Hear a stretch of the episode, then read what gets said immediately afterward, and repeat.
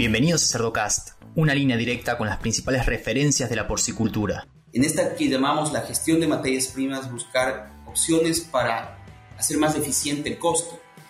Y por eso yo decía, eh, el concepto de gestión de materias primas va más allá de tener una materia prima alternativa, es decir, una opción de reemplazo, por ejemplo, parcial o total al maíz, sino que también va desde el concepto de eh, uso de enzimas, características del maíz, por ejemplo, una granulometría para poder aprovecharlo de mejor manera. Seguimos en las redes sociales y Spotify para tener acceso a información de calidad, continua y de acceso gratuito. Hola a todos, mi nombre es Leandro del Tufo y Cerdocast solo es posible gracias al apoyo de empresas innovadoras que creen la educación continua. Drown Nutrition, líder global en nutrición animal. Zoetis, el líder global en salud animal. DSM, Nutrición y Salud Animal, moldeando el futuro del cuidado de los cerdos. Biodevas Lab, expertos en fitogénicos naturales. Innovative Heating Technologies, pensando en energía, bienestar animal y equipos construidos para durar. Giga, la fusión de la sencillez y el alto desempeño. Novus International Inc., líder en soluciones nutricionales dirigidas por la ciencia. Provimi, Cargill, 35 años de experiencia en nutrición animal Provimi Nutrición Animal pone a tu alcance tecnología e innovación, soluciones nutricionales completas y consultoría profesional para maximizar el retorno de tu inversión. Provimi es Cargill Animal Nutrition and Health. Bueno, buenas tardes a todos, bienvenidos a, a una entrevista más aquí en CerdoCast. El día de hoy tenemos el, gusto y el, privilegio de tener aquí con nosotros a Marcelo Mosquera. Eh, Marcelo, mucho gusto, eh, eh, encantado de tenerte por aquí con nosotros. para empezar, me gustaría que nos compartieras un poco de tu trayectoria académica y profesional y cómo has llegado hasta este punto donde estás ahorita. Buenas noches, Román. Más bien el gusto es para mí. Gracias por la invitación, por poder tener esta oportunidad de compartir algunos conceptos, algunas ideas con eh, el público de ustedes. Como decías, mi nombre es Marcelo Mosquera, soy ecuatoriano, mi profesión es ingeniero agrónomo o. Eh, esta carrera tiene eh, la posibilidad de seguir dos caminos, el uno la agronomía o la parte de zootecnia. En mi caso seguí la zootecnia y dentro de los primeros contactos que tuve con la nutrición empezó este gusto, esta afición por tema nutrición. Eh, es por eso que continué mis estudios ya de posgrado, diplomado, una maestría relacionada con nutrición animal. Eh, más adelante, en algún punto de mi carrera, eh, tomé una definición de seguir un MBA, porque como digo yo, todos los proyectos, todas las ideas se cierran con un análisis económico. Y para mí era importante complementar mis, mi formación con esos conceptos relacionados con análisis económicos, financieros para toma de decisiones. Mm, tengo alrededor de 20 años ya de experiencia en la nutrición animal. He podido estar relacionado con alrededor de 14 especies, haciendo nutrición para alrededor de 14 especies distintas. Eh, llámese aves, cerdos, rumiantes, mascotas, acuacultura, equinos. Mm, y eso ha sido una experiencia maravillosa. Actualmente estoy eh, en la empresa Pronaca. Pronaca es una empresa ecuatoriana que tiene alrededor de 60 años en el sector agropecuario, produciendo alimentos de calidad. como nosotros decimos, eh, nuestro propósito es alimentar bien. Eh, Pronaca tiene varias divisiones, varios negocios. Uno de ellos es la parte de producción de proteína animal, con los negocios de pollos, de cerdos, de huevos, de pavos, de reses también estamos en la parte de nutrición de mascotas y, otros negocios que tiene Pronaca, como el caso de eh, embutidos y la parte de conservas.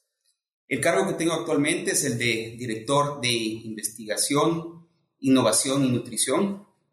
El área tiene cuatro pilares. El un pilar es el de formulación, el otro pilar es el de nutrición, el otro pilar es el de investigación y el otro pilar es el de materias primas, que es justamente el tema que vamos a hablar el día de hoy. Si te das cuenta, desde ahí empezamos con la importancia que le damos desde nuestro lado al tema materias primas. que es lo que conocemos como el concepto de gestión en materias primas. Muy bien, mira, me parece muy interesante la manera en que tú has visto la nutrición porque obviamente le, le, viste una parte económica que es evidentemente muy importante, considerando que en la mayoría de las explotaciones agropecuarias eh, el alimento es, el insumo más caro de todos, donde se invierte más dinero. Eh, normalmente los que nos dedicamos a la nutrición, o al menos yo casi nos enfocamos en una o dos especies, pero bueno, tú has ya eh, trabajado con 14 especies, que bueno, es, es, algo bastante notable, porque bueno, desde caballos, mascotas, peces, cerdos, pollos, es, es, totalmente diferente, entonces muy, muy interesante, muy interesante. Y bueno, ya para entrar en materia, eh, Marcelo, empezamos a, vamos a empezar con los granos. ¿Qué, eh, ¿Cómo ven ustedes la cuestión de la adquisición de granos? ¿Cuál es el proceso de decisión entre un grano y otro para obtener, como evidentemente es la energía para las dietas? ¿Cuál es el, el proceso que siguen ustedes para decidir qué es lo que van a usar como fuente de grano en las dietas? Mira, en el caso de Ecuador eh, es bastante particular. Eh, nosotros tenemos una producción de maíz que dependiendo del año de cosecha y que también vaya la cosecha puede abastecer alrededor de unos 10 meses del año eh, esa producción. pero este maíz, en nuestro caso, tiene una particularidad, que el precio está predeterminado por el Estado. es un precio que tiene un, un valor eh, relativamente alto. Para que tengas una idea, el año 2022 estuvo alrededor de 490, 500 dólares la tonelada el precio de maíz. Ya podrás comparar tú eh, con el precio de maíz que tú utilizas. Eh, entonces, el precio del, del cereal para nosotros nos hace activar alternativas justamente de posibilidades de, en esta que llamamos la gestión de materias primas, buscar opciones para hacer más eficiente el costo. Y por eso yo decía eh, el concepto de gestión de materias primas que va más allá de tener una materia prima alternativa, es decir, una opción de reemplazo, por ejemplo, parcial o total al maíz, sino que también va desde el concepto de eh, uso de enzimas características del maíz, por ejemplo, una granulometría para poder aprovecharlo de mejor manera. Entonces, en nuestro caso, como digo, como país tenemos esa particularidad que te comento del, del precio del maíz, y ahí es donde eh, se activa estas opciones de gestión de materias primas.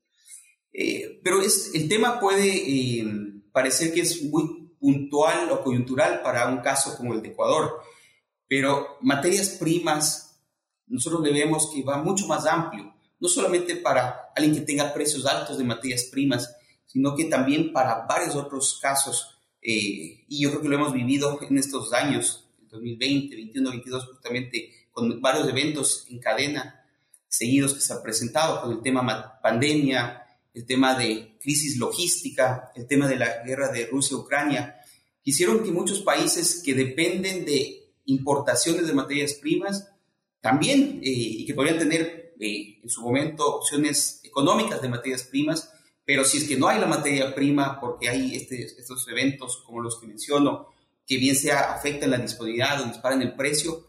Eh, este concepto de gestión en materias primas eh, eh, aplica para todos, cada uno con su medida, con su grado y su realidad propia de cada país, de cada empresa incluso, pero es, así, ¿no? Entonces, en nuestro caso, con nuestro particular precio de maíz, activamos estas opciones de, de análisis de alternativas. Sí, fíjate, eso... Ah, bueno, para, para los que no tenemos esta particular característica de, que el precio del grano sea fijo, en este caso el maíz, ¿cada cuándo cambia el precio? Eh, no sé, lo fijan por seis meses, por temporada de cosecha, es anual, ¿cómo, cómo cambia? Porque en algún momento imagino que, que sube o baja dependiendo de, eh, del precio que pongan, pero eh, no sé, ¿por cuánto tiempo ustedes pueden saber que el precio del maíz va a ser fijo? Generalmente partimos de un precio mínimo de, predeterminado y ya después de ese precio mínimo eh, ya es un tema de, oferta y demanda. Entonces, eh, ese precio es, como decía, eh, ya predeterminado y dependiendo de cómo esté el escenario de bien sea la demanda o la oferta, es lo que se mueve siempre hacia, tendiendo hacia arriba. Perfecto. normalmente es hacia arriba, ¿no? Casi nunca, nunca baja.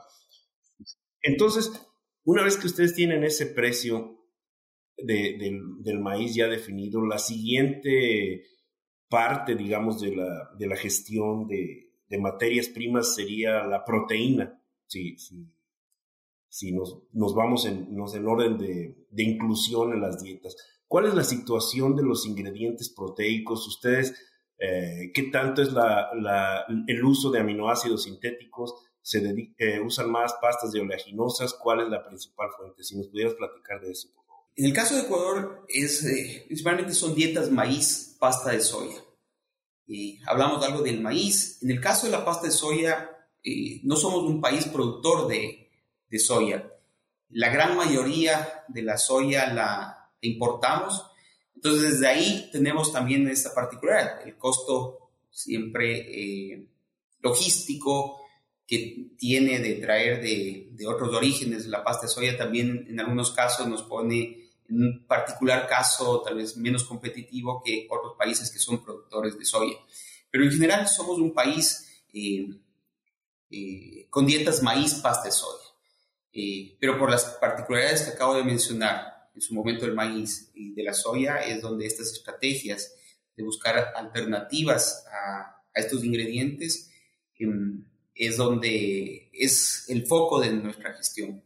Y sí, aminoácidos es algo que tratamos de, de maximizar el uso mm, al punto de prácticamente tener todos los, en, en, uso en este momento, todos los aminoácidos que están disponibles en el mercado, incluso eh, arginina, isoleucina, ya, ya algún tiempo usando triptófano, valina, pero ya hemos empezado a abrir el uso a aminoácidos como arginina isoleucina, que por las características de nuestros costos de dieta eh, hacen viable ya el uso. Eh, no solo en, etapas de lechones, que podría ser un caso particular por el perfil de aminoácidos bastante concentrado, sino ya también en las otras etapas se empieza ya a hacer factible el uso de este tipo de aminoácidos adicionales. Prácticamente digo, con los aminoácidos comerciales los usamos todos por esa naturalidad de nuestros casos de costos. Excelente.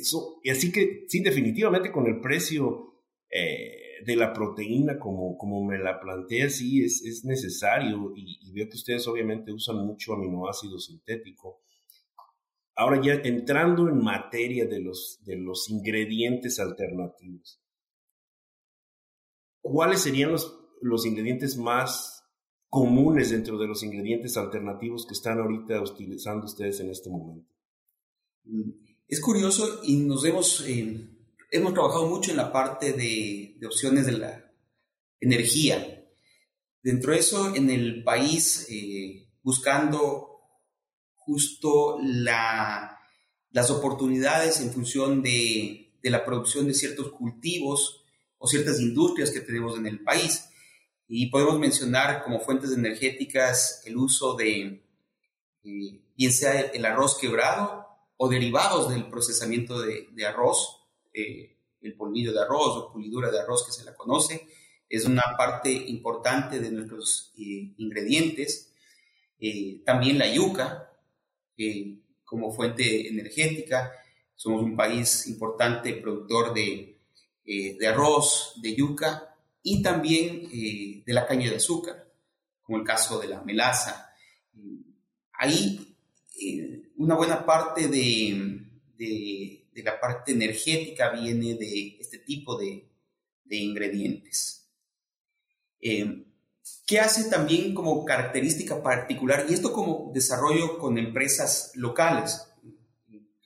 También hemos empezado a abrir el uso a otros, eh, ya no solamente energéticos, sino también un poco desarrollo de, opciones de, fuentes de fibra. Creo que el, cerdo tiene por su fisiología, su aparato digestivo, una característica bastante interesante que nos permite a nosotros como nutricionistas aprovechar esa característica del cerdo para aprovechar no solo el, el, uso de, de, estas alternativas energéticas que mencionaba, sino también de algunas opciones eh, de fuente de fibra que terminan siendo también aporte eh, indirecto de, energía. Sí, y, fíjate que eso, eso me, estaba llamando mucho la atención. Eh, la cuestión del arroz quebrado. Lo utilizan, me imagino, por el, el contenido de energía. ¿Cómo, y solo es una pregunta de curiosidad meramente eh, para mí, eh, cómo se, cuando utilizan el arroz quebrado en la alimentación de cerdos, cómo afecta el peletizado si es que están haciendo pellets? Eh, es, es, un, ¿Lo beneficia, lo perjudica? ¿Cómo y, en qué proporción lo, están usando? Mira, el, es una excelente pregunta. el arroz quebrado por su contenido de almidón, es un excelente aglutinante de pele. vemos una, una mejora en las características del pellet con el uso del, del arroz quebrado. Eh, y es un arroz que básicamente es quebrado, no, tiene ningún problema de calidad adicional, es un grano que no cumple su característica eh, eh, física para poder comercializarlo para consumo humano. Entonces es un grano que está en perfecto estado, lo único que está roto. Entonces, por un lado, no tenemos ningún problema en cuanto a preocupaciones de calidad y, y por ende podemos utilizar niveles eh, bastante altos, 15%. Y no digo que ese sea el límite máximo, sino que eh, también la disponibilidad eh, es limitada porque competimos con otras industrias aquí en el país. por ejemplo, la cervecería usa eh, arroz, entonces también la disponibilidad es limitada. Pero cuando tenemos disponibilidad, niveles como el que menciono pueden ser opciones interesantes. Obviamente siempre en esa formulación dinámica, que es una de las características que, que, que nos obliga, digamos, este, este, escenario de precios a tener una formulación dinámica. ¿Y a qué se refiere esto? A medida que vamos desarrollando materias primas, que no son siempre constantes en cuanto a disponibilidad, precios, hace que eh, usemos en ciertos momentos de oportunidad estas materias primas. Eh, tal vez no podemos mantener niveles eh, iguales durante todo el año, pero a medida que se dan las, los escenarios de precio y disponibilidad, activamos el uso y posiblemente en ese mismo momento alguna otra tiene que salir. Entonces, es una formulación dinámica que implica saber qué niveles máximos utilizar, hacer cambios graduales, tanto de ingreso como de salida de materias primas, para adaptar al cerdo a, a, estos cambios de fórmula. A la final, eh, como decimos, que no lo sienta el cerdo que está entrando a o que tuvo que salir de la fórmula por un tema de disponibilidad. Muy, muy interesante porque eh, eh, lo mismo pasa con otras formulaciones cuando usas, no sé, sorgo, usas trigo, inmediatamente dices, bueno, el sorgo no va a ayudar a la calidad del pellet, eh, va a sufrir un poquito, el trigo se ayuda, pero también buscas eh, como nutriólogo hacer un cambio gradual y que no de repente, sobre todo con las hembras lactantes, que, luego se, tienen a ser muy delicadas en el cambio de sabores, parece que no, pero sí este, se nota, ¿no? Eh, un ingrediente que mencionaste y me llama mucho la atención es la, la cascarilla del arroz. La usan, me imagino, como para proveer fibra, especialmente para gestación sería o, me equivoco? Si yo mencionaba el tema de la, de la pulidura de arroz o polvillo de arroz que lo conocemos. Tú tienes el, el, grano, lo puedes dividir en tres partes, la cáscara, que es justo lo que tú mencionas, después la parte interna que cubre al grano, esa, esa cobertura que es eh, que para pasar del grano integral al grano blanco se la justamente se la pule y se obtiene este, este ingrediente que es alto en grasa, tiene un buen nivel de, proteína. Me refería a, a, ese. En el caso de la cascarilla de, de arroz, mm, eh, para nutrición animal no es utilizada en nuestro país eh, porque se usa como cama para la producción de pollos y de cerdos. Ahí es donde se va, sí. Uy, y entonces, ahora, ahora sí que ya te entiendo lo de la cuestión de la polidura, eh, Marcelo. ¿Para qué se, cuál sería eh, ¿en qué dietas o en qué etapa de la producción de cerdos sería útil utilizar la pulidura? En, en, la etapa de engorde es eh, bastante interesante. Hemos hecho trabajos hasta con 20% de inclusión. posiblemente hay que hacer un uso estratégico al final, los últimos 30 días del engorde, por el, como mencionaba, tiene eh, una concentración interesante de, de grasa, alrededor de 17%, en el cual el perfil de ácidos grasos es bastante insaturado. Entonces, eh, puedes irte con niveles bastante eh, interesantes, como digo, hasta llegar a 20% y posiblemente solamente en etapa final una reducción por el tema de calidad de la grasa en la, en la canal. Pero hasta 20% en una etapa intermedia del engorde funciona bastante bien ahí es donde viene el, y complemento lo que decía hace un rato. No solo hablamos nosotros, y, eh, por eso el tema no solo materias primas alternativas, sino gestión de materias primas, porque para llegar a esos niveles hemos eh, también trabajado con enzimas. Es decir, es un nivel de alrededor de 20%, como mencionaba, pero complementado por enzimas, porque tiene un contenido que no hay que descuidarse de NSPs, el, el la pulidura de arroz. Entonces, ahí es donde va ese complemento que es evaluar también eh, estos ingredientes con el uso de ciertas enzimas que se vuelven estratégicas para poder llegar a, usar esos ingredientes. Entonces, en este caso, eh, para nosotros, algunas enzimas no solo lo utilizamos por el ahorro en la fórmula, sino eh, puede que de algún rato una enzima, el, el ROI, no sea tan interesante, la enzima per se, pero cuando vemos que esa enzima nos permite abrir cinco puntos, por ejemplo, el uso de un ingrediente, como el caso de la pulidura de arroz, eh, la enzima se paga por esta otra vía. Entonces, em, ahí, para hacer eh, ese punto que me parece importante, hay que complementar el caso eh, con el caso de enzimas. Muy similar a lo que hemos generado experiencia con el el palmiste que se obtiene de la palma del proceso de extracción con aceite. Ahí también hemos logrado niveles interesantes acompañado con enzimas. Este episodio es cortesía de Trau Nutrition, líder mundial en nutrición animal con más de 90 años de experiencia. Entonces las enzimas, eh, obviamente, eh, las enzimas tienen una función muy interesante desde el punto de vista nutricional. Voy a, hacer una asunción y, creo que eh, asunción y, creo que si estoy mal me corriges.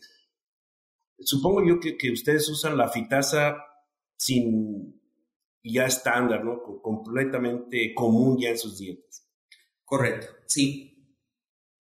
Están eh, hay, una manera de usar la fitasa que eh, no sé qué tan común sea ya eh, eh, en, el área donde estás tú en, Ecuador, que sería lo que conocemos como la superdosis de fitasa. ¿La, han estado utilizando? ¿La utilizan? ¿Qué, ¿Cuál es tu opinión acerca de esto? Algunos trabajos que hemos hecho, tanto en, aves como en cerdos, específicamente referido con cerdos, hemos evaluado en el estándar, que para nosotros son las 500 unidades, eh, hasta llegar a, evaluar 1500 unidades. Para nuestro caso, no digo que eh, mm, no funcione un nivel mayor, pero para nuestro caso hemos encontrado el punto óptimo con las 1000 unidades, con las 1000 FTUs en el caso de, de FITASA. Sí, muy bien, y creo que, creo que sí es, es este, la, la inclusión más común eh, para la cuestión de la superdosis, ¿no? Que, que para si alguien está viendo el, el, programa y no está muy familiarizado con la técnica, consiste en adicionar fitasa más allá de los niveles que se utilizan para liberar el fósforo de los orígenes, del origen vegetal. Entonces, es una técnica que, eh, y Marcelo me corrige si estoy mal, que eh, mejora eh, la ganancia de peso y mejora la eficiencia alimenticia eh, tanto en la etapa del destete como sería la etapa del engordo. Que, como te digo, solamente para alguien que, por si alguien no está muy familiarizado con lo que sería la técnica de la superdosis. Sí, ahí correcto. Y, Román, ahí para complementar, donde también se volvió interesante para nosotros el tema de, de superdosis y llegar a mil unidades fue eh, por una liberación extra de energía. Con ese precio de maíz y, y, que durante los últimos tres años nuestra fuente grasa pasó de, de 600 dólares la tonelada a 1.600 dólares la tonelada, justamente por, los, por algunos de, temas que mencionábamos hace un momento. Y cada kilocaloría que pueda venir de, de una enzima, eh, para nosotros es muy atractivo. Entonces, aparte de los beneficios alrededor de los fitatos, eh, este tema de energía eh, se vuelve interesante. ¿Qué vimos con, con irnos a 1500? Y con nuestra experiencia, no digo que no funcione 1500 unidades, sino que para nuestro caso fue el óptimo 1000, fue ya la respuesta bastante mm, pequeña de pasar a 1000 a 1500. Entonces el, el ROI, el repago por ese, esas unidades, para nuestro caso no fue una opción y por eso es que hemos ya implementado eh, como estándar las 1000 unidades. Excelente, y ahí es donde eh, se nota que o, o, se ven los beneficios de una compañía como la de ustedes de hacer su propia investigación, evaluar sus ingredientes y sus técnicas nutricionales bajo las condiciones eh, que están presentes en ese momento para poder hacer una mejor decisión y no solamente seguir la recomendación que a lo mejor sí va a resultar en un beneficio, pero no tan, tan marcado como es si ustedes hacen su propia investigación. Me gustaría también, este, Marcelo, si, si, nos pudieras platicar un poquito más acerca de las otras enzimas que han utilizado, las, me imagino, silanasas, proteasas.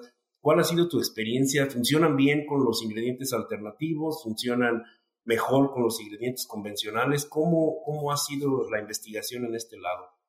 Eh, con el caso de silanasa, eh, es una, diría, una enzima también casi eh, estándar para nosotros. En, en, ciertos momentos del año tenemos la opción de uso de, de trigo. Y nuevamente menciono lo que decíamos al inicio, ¿no? El precio particular de maíz que tenemos, eh, en la gran mayoría de, de, casos el trigo no es una opción, pero para nosotros con el precio del maíz que tenemos, el trigo es una opción muy interesante dado el costo. Hay momentos que en etapas eh, finales de cerdos hemos utilizado prácticamente el trigo como única opción de, de cereal, en momentos muy, muy coyunturales o particulares, pero hemos llegado a generar experiencia con trigo eh, como un reemplazo completo de, del maíz, con muy buenos eh, resultados, pero nuevamente acompañado de, de, enzimas, y en este caso la, la silanasa, eh, que no solamente nos da esta opción de, utilizar niveles altos de trigo, sino que también es curioso cómo la matriz de una silanasa, cuando es una dieta maíz, versus una dieta que ya tiene una participación importante de trigo. Pensemos, no el caso extremo de que sea solo trigo la única fuente cereal, sino una combinación maíz-trigo, ya con una participación importante de trigo, como también esa matriz hay que eh, hacerla flexible, móvil, en función del nivel de trigo, porque obviamente hay más sustrato en el trigo que en el maíz, entonces la liberación de nutrientes eh, con una dieta maíz, trigo, soya versus una dieta maíz, soya, eh, nos permite también aprovechar de mejor manera esa, esa enzima con un tipo de dieta así. Entonces, en este caso, sí, la, la silanasa es una parte importante también de nuestra, nuestra formulación. Eh, mencionabas la proteasa. La proteasa con los últimos, eh, en los últimos años que el precio de la soya ha estado un poco más alto, si vemos los últimos, en promedio tal vez de los tres últimos años, los últimos años versus los dos años previos, hemos eh, tenido un incremento de precio.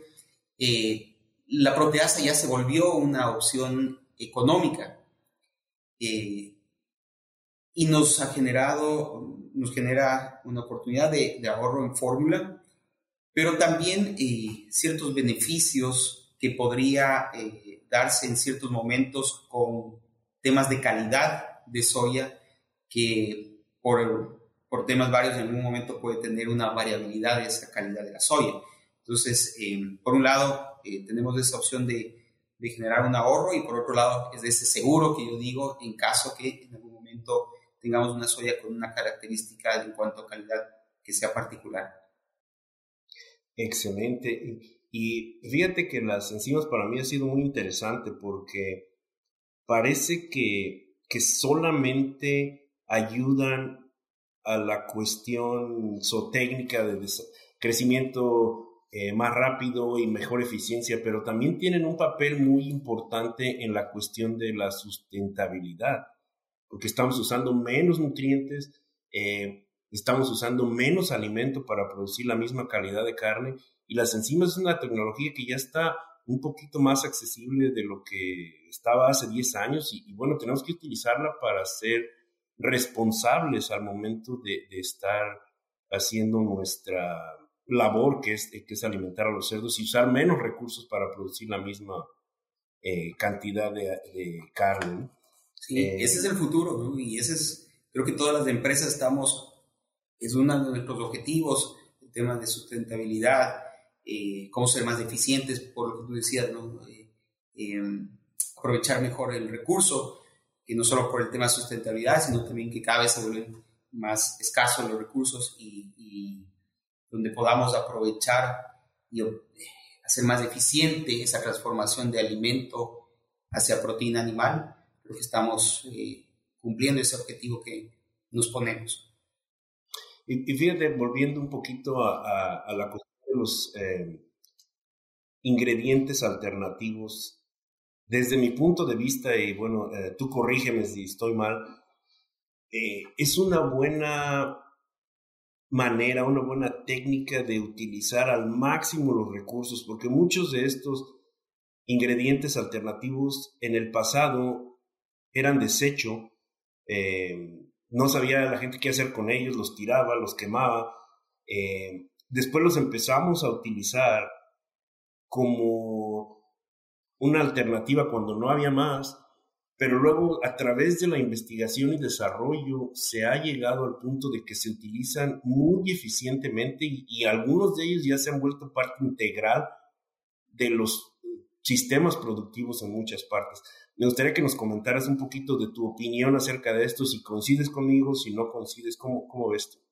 Total, totalmente. Eh, ahí, Roman, yo considero que muchas empresas, eh, en este caso posibles proveedores para nuestra industria, también eh, han visto que el, el, dar un mejor trato a sus subproductos de las industrias que pueden convertirse en un momento en una materia prima para alimentación animal, les trae sus beneficios. Entonces, en este proceso de gestión de materias primas, otro tema que para nosotros es fundamental es el trabajo con proveedores. Hay que trabajar muy cercano con los proveedores justamente para eso, para que eso que en su momento era un desecho termine siendo un ingrediente de calidad para nuestro uso en la alimentación animal. Y, ahí hay una serie de, de, pasos que hay que hacer, pero los resultados es lo que yo llamo este ganar-ganar. Nosotros tenemos un ingrediente adicional que puede ser eh, un ingrediente que nos ayude a bajar el costo, mejorar la eficiencia, eh, varias razones, pero por otro lado, la, em, esta empresa también tiene su beneficio. Y solo para eh, comentarte un, un, caso de otro ingrediente que hemos desarrollado aquí en el país, somos, un, somos productores importantes de maracuyá. En otros países se conoce como parchita, el passion fruit, eh, como país somos un eh, país productor importante de ese cultivo eh, y la fruta solo se aprovecha alrededor del 30%, que es lo que se, hace el jugo. El otro 70% es la cáscara y las semillas, que eso no es utilizado para la industria de jugos. Y tanto la cáscara como la semilla tiene un potencial muy interesante para uso en alimentación animal. Entonces, estos proyectos que hemos hecho en conjunto con nuestras industrias productoras de maracuyá es, es un buen ejemplo de lo que decía, de este ganar-ganar. En el caso de, de la cáscara de maracuyá es una fuente muy interesante de fibra. Por ejemplo, conocemos que un eh, de trigo eh, tiene un que se usa mucho en gestación. Hay que ponerle mucho ojo porque tiene un contenido de atención de micotoxinas. En este caso, una cáscara de maracuyá tiene una fibra interesante, con prácticamente sin micotoxinas. Entonces, ahí empezamos a ver esta ganar-ganar. Eh, ¿Qué es lo que pasa con las industrias de maracuyá? Antes tenían que eh, prácticamente, posiblemente incluso pagar para que eliminen esos, esa cáscara que sobraba de su, de su proceso. Entonces, cuando hacemos estas alianzas estratégicas entre industria, eh, productora y nosotros, encontramos lo que decía ese caso de ganar-ganar. Excelente, excelente ejemplo. Fíjate que, que, tienes mucha razón cuando dices que es, ganar, ganar, porque, bueno, para ellos era algo que mm, pues, tenían que deshacerse, ¿no? ¿Cómo le hacemos si solamente vamos a utilizar el 30% como parte de nuestro producto? ¿Qué hacemos con el 70%? Eh, muy interesante. Y, y una pregunta que, que a lo mejor se deriva un poquito de lo que me dices. ¿Han ustedes tenido experiencia en cuanto a digo, eh, comunicarse con los productores de estos eh, productos alternativos y decirle, mira, si, si haces, eh, si cambias un poquito tu proceso sin afectar tu producto final, el producto que yo voy a comprar de tu parte va a ser de mejor calidad para mí y entonces, ahora sí que los dos ganamos, como dices tú, han, han tenido un acercamiento sin, similar al, al, escenario este que te planteo, en donde se mejora el subproducto para que tenga, tenga más valor para ustedes? Sí, varios casos y, y, es lo interesante que hemos sentido la, también de la otra parte esa apertura para hacer estos proyectos en, en conjunto. Eh, entonces ahí tenemos estos dos eh, eh, sectores y si sumamos el, tema de, de la academia, de las universidades, también con el apoyo de generar investigación en cuanto a, poder tener em, ciertas instalaciones que tienen las universidades para hacer pruebas, eh, llámese jaulas metabólicas, laboratorios, en estos procesos de desarrollo de materias primas, termina siendo un, triángulo bastante interesante de, interacción entre esta industria, nosotros como nutrición animal y también la academia. Perfecto. Eh, Marcelo, pues eh, creo que nos podríamos seguir, eh, podríamos seguir platicando de, de productos alternativos por un buen rato. muy interesante tu experiencia, da gusto platicar con alguien que, que, dedica el tiempo y dedica la energía y el conocimiento a, a usar este tipo de productos que a veces nos olvidamos de ellos y bueno, son parte importante de la producción agrícola, de la sustentabilidad y, bueno, un gusto saber que, que, hay gente que está trabajando con eso y que los está utilizando con éxito a nivel industrial y con tecnologías de punta, como serían las enzimas, combinando lo, a lo mejor un poquito tradicional con la alta tecnología. Eh, y bueno, que te digo, perfecto, excelente. Ahí, y Román, solo para cerrarte, hasta dónde hemos avanzado, te podría decir que em, hasta 40% de la dieta nuestra termina siendo este tipo de ingredientes alternativos.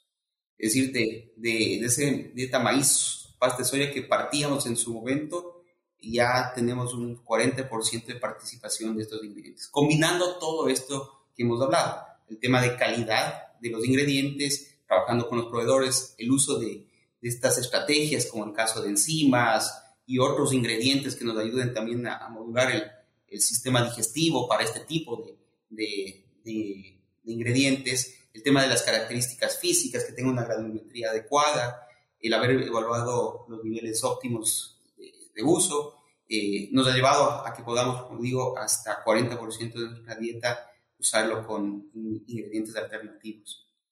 Sí, y que no es tan sencillo, bueno, ya, eh, eh, ahondando un poquito en tu comentario, son muchos factores desde, como dices, las características físicas, las características nutritivas, eh, la logística del transporte, cómo lo vamos a traer al molino, si es muy, muy voluminoso, eh, se incrementa la dificultad.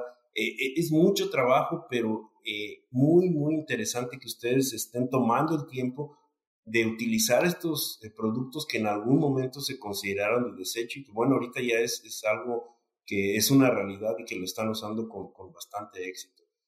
Eh, bueno, Marcelo, ahora vamos a pasar a, a, las preguntas que ya no tienen nada que ver con, con ciencia. Eh, me gustaría que nos, nos platicaras un poquito, pues nos dijeras si tienes tú algún libro alguna referencia técnica que digas tú, esa es mi favorita, cuando tengo alguna duda o, quiero refrescar algún conocimiento, ahí voy. Si tienes algún libro, algo que nos pudieras comentar. Eh, sí, y, siempre lo, lo, uso como, como referencia y también a personas que están empezando, eh, les pido que lo, lo, revisen y es el Nutrient Requirement of Swine, el, el NRC. Para mí es un libro que, que que abarca muchos temas alrededor de la, de la producción, siempre lo uso como referencia, lo recomiendo eh, y, ese posiblemente es uno con lo que tú mencionas, que, que, está dentro de uno de los principales dentro del tema de nutrición de, cerdos. Eh, en el campo de, de, ingredientes alternativos no hay mucho. Ahí es donde tenemos un proyecto y te adelanto eh, con algunos colegas hemos trabajado en este campo de materias primas, de poder eh, sacar un libro con las experiencias en su momento alrededor de materias primas alternativas. Sería muy interesante porque sí, eh, cuando llega el momento de usar esos ingredientes, a lo mejor no hay muchas referencias y es cuando la gente o los nutriólogos nos da un poquito de, de temor eh, de explorar nuevos ingredientes. en la otra pregunta que tenía para ti, Marcelo, una de las que me gustaría preguntarte es, si tienes algún libro que no sea técnico, que te guste, que hayas leído, que nos quisieras recomendar, no sé, alguna novela, algún, no sé. Sí, este, le recomendaría un libro que se llama El poder de las palabras. Sí, muy interesante y, y uno se da cuenta cómo las palabras son tan poderosas que pueden construir o destruir. Entonces, entender que una palabra tiene unas implicaciones muy potentes. Esa sería una sugerencia para que lo revisen. Muy bien, muy bien. Y, ya por último, para, para cerrar, eh, tienes tú, eh, no nos tienes que decir el nombre, pero si hay alguna persona que te haya influenciado en tu manera de ser, en tu manera de conducirte profesionalmente, de tomar decisiones, si hay alguna persona que haya tenido una influencia grande en tu carrera. Realmente diría que no solo una, sino varias personas he tenido durante estos años de, experiencia en el mundo de la nutrición animal, eh, oportunidad de interactuar con muchas personas. Creo que cada, de cada una de estas que tengo en mente en este momento he podido ir eh, eh, rescatando lo más importante que he podido percibir en cada una. Entonces, en tantos años de experiencia han sido varias personas que, he podido interactuar. Muy bien. Yo creo que tal vez una característica en común de, de todas ellas es eh, lo que decía hace un rato, esa pasión por la nutrición, el que le pongan energía cuando estamos hablando de un nutriente, de un ingrediente, de, un resultado productivo, de un costo. Esa, esa pasión tal vez es un factor común en todas las personas que, que las tengo en mente en este momento. Sí, que se, que se note que les gusta la, la nutrición y lo que están haciendo, si no lo ve uno así como eh, solo técnica y, a veces no, no funciona tanto. Hay que, eh, le tiene a la gente que gustar lo que está haciendo. Hacerlo muy entretenida la plática, me, me gustó mucho eh, la manera en que abordamos el tema. Gracias por, por guiarme ahí cuando me estaba yo saliendo del tema, muy, muy interesante todo. Creo que las personas o los nutriólogos que escuchen esta plática van a llevarse un mensaje muy interesante con ellos y, ojalá que sirva para que todos nos, nos enfoquemos un poquito más o no perdamos de vista los ingredientes locales y alternativos eh, que se pueden utilizar y que muchas veces por, por falta de conocimiento, de tiempo o de cualquier otra cosa no los utilizamos. Pues eh, Marcelo, no me resta más que agradecerte, mucho gusto y espero que, que sigas trabajando como lo has hecho hasta ahora. Muchísimas gracias a ustedes por la oportunidad y, quedo abierto para cualquier otro tema que en su momento podamos conversar. Gracias y una buena noche. Gracias igualmente. Y a los que llegan hasta acá, les pido que piensen también en otros profesionales de la industria porcina y le compartan este episodio, para que todos podamos sacarle provecho a la palabra de los principales referentes de la porcicultura. Un abrazo grande y hasta el próximo episodio.